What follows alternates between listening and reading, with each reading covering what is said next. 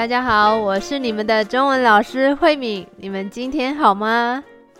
过年的时候，我跟我的先生在家里看了一部电影，我觉得哇，看完这部电影有一种很震惊的感觉，我忍不住很想要跟你们分享这部电影。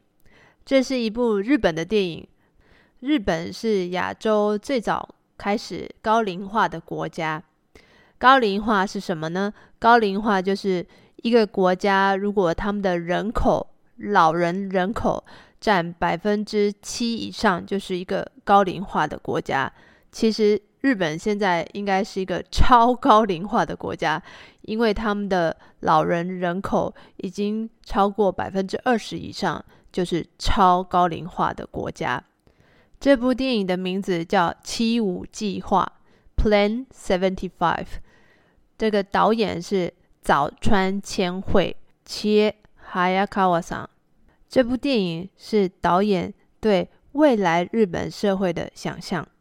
他想象二零六零年以后的日本社会，老年人口会倍增，就是增加的更多，可能会到百分之四十，几乎是一半以上都是老人了。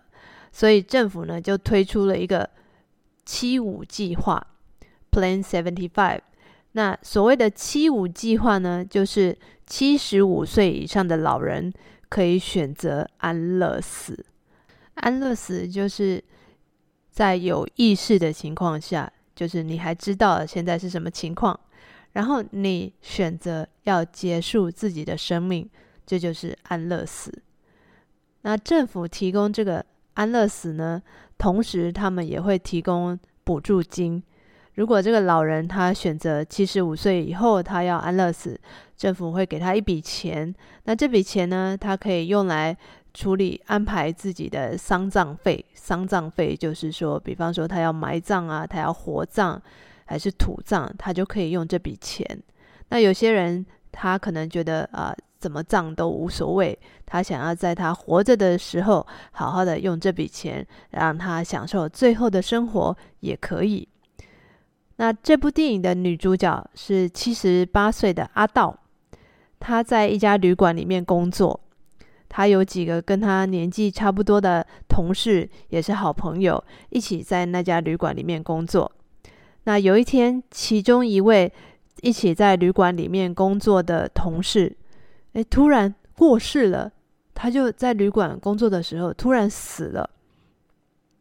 这件事情对旅馆来说是一个很负面的消息，他们很担心这个消息要是传出去，呃，大家可能会觉得哇，这家旅馆他们虐待老人，给老人很粗重的工作，所以老人工作到死了，所以他们不希望再有这样的事情发生。那最好的方法就是把这些高龄者、这些比较老的工作的人全部都解雇了。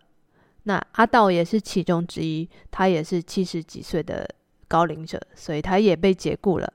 七十八岁的阿道，他没有家人，也找不到工作，因为他已经七十八岁了，所以他找工作的时候到处碰壁。到处碰壁的意思就是碰到墙壁，墙壁碰到墙壁就是你没有路可以走了。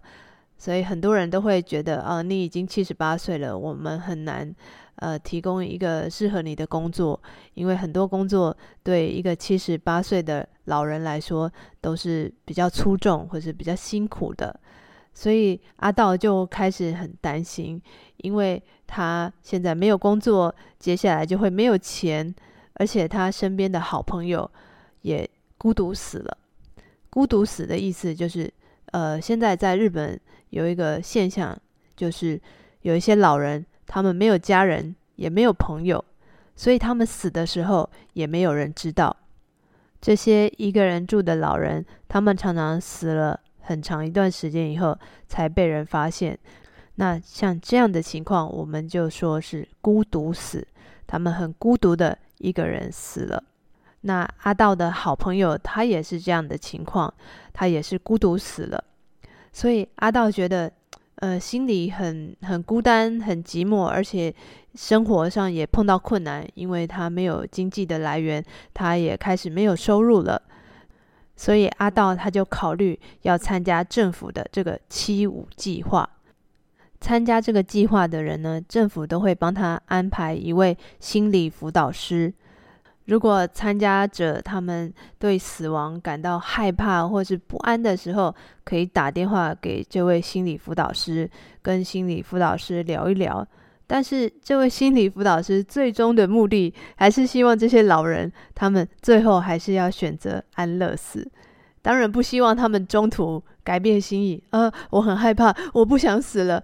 当然，他们可以选择他们要退出这个计划啊！我要放弃，我不想参加安乐死了。他们当然可以退出，可是对政府来说，他们还是希望这些老人最后还是会选择安乐死。这样的情况对心理辅导师来说也是挺矛盾的，因为你一方面想要帮助他们，可是另外一方面也希望这些人最后可以选择结束自己的生命。我觉得这个对一位心理辅导师来说，应该也是蛮矛盾的。这个女主角阿道，她最后会选择安乐死，还是她会选择中途放弃呢？这个部分我就先不揭晓答案，让你们在看电影的时候还有一点期待，看看最后的结局是什么。看完这部电影以后，我觉得有一种很可怕的感觉。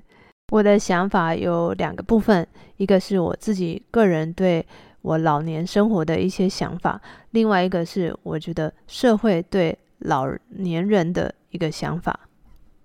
如果我老了以后，身体还算健康，行动也还方便，而且还有一些钱可以让我去做我想做的事情，我觉得老年生活应该是很享受的，应该没有人会想去死吧。可是，当然不是每一个人都这么幸运。那如果我到老的时候，呃，没有钱，也没有朋友，没有家人，那身体也不好了，我可能会想要结束自己的生命，因为活着好像没有那么开心了，而且活着也是需要很多钱。其实我常常跟我的先生讨论我们老了以后的生活，我常常说，哦，如果我已经。呃，没办法行动了，然后也没办法照顾我自己了，然后也忘记你是谁了，我可能会想要结束我的生命吧。那当然，这个不是实际的状况，这是我们想象的，所以说起来好像蛮轻松的。可是实际上，真的到那一个那一步的时候，我觉得对我们来说应该都会蛮痛苦的吧，因为你要看着你很心爱的人离开你。或是你要看他很痛苦的活着，其实不是只有对方痛苦，照顾的人也很辛苦。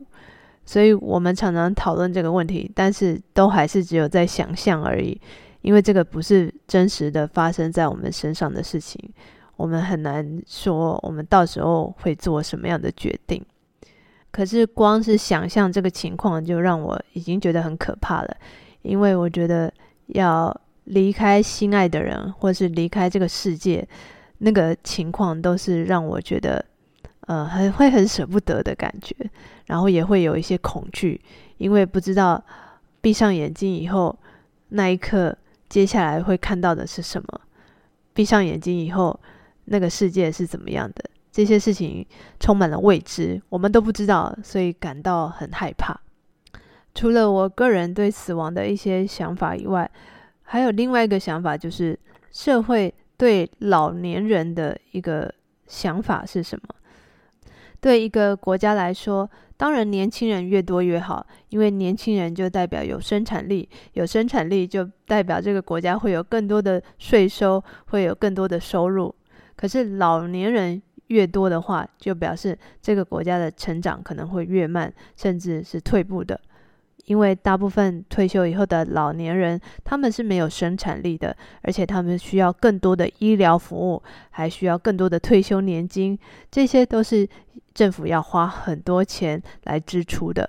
那对于这一群没有什么生产力，而且又要花很多钱的老人，政府提供这个安乐死的政策，听起来好像还不错，因为如果他们活得越久，可能要花越多钱。那用这个安乐死呢，对他们可能也有好处，对政府也有好处。可是会产生一个道德上面的问题，因为这样子好像就是变相的政府在鼓励这些没有生产力的人，他们就自己结束自己的生命吧。听起来是有点残忍的，因为你没有生产力了，呃，你可以选择去自杀。当然，政府不会逼你去选择自杀，但是这也是一个呃方案，你可以选择。但是这样子听起来好像哦，我真的就是老了以后就是一个没用的人，那我真的就不如去死吧。这种感觉好像就是用一个生产力来去衡量一个人的价值。我就开始思考一个问题：如果一个人没有生产力以后，他的价值是什么？我现在四十几岁，我还可以工作，我还可以赚钱，我还有生产力。那等我老了以后，七十岁、八十岁以后，我没有办法工作了，没有生产力了，那我这个人的价值是什么呢？我觉得这个问题很值得去思考。我现在还没有答案，我很期待你们去看这部电影，然后告诉我。你们的想法是什么？然后也可以跟我分享，你们觉得一个人老了以后，没有生产力以后，他的价值是什么呢？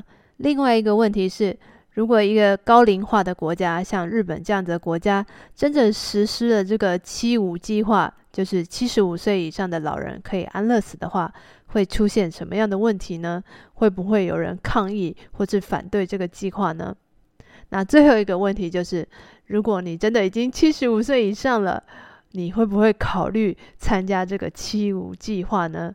我真的非常好奇你们会有什么样的答案。今天的节目就到这边喽，谢谢你们的收听。Hello, I'm your Chinese teacher 慧敏。Are you struggling with learning Chinese here and there for a long time but not making much progress? Here I am. I'm offering a new Chinese course. It's an intensive Chinese course. You will have Chinese lessons three times a day, 90 minutes per session, so you can recap your Chinese before you forget it. It's very important how many times you repeat it instead of how many vocabulary you have learned. I hope to see you in this class and learn Chinese in an effective way. Feel free to book a free consultation. We'll have a placement test for you and we'll talk about your goal and your need for this course. I hope to see you soon. Bye. Thank you.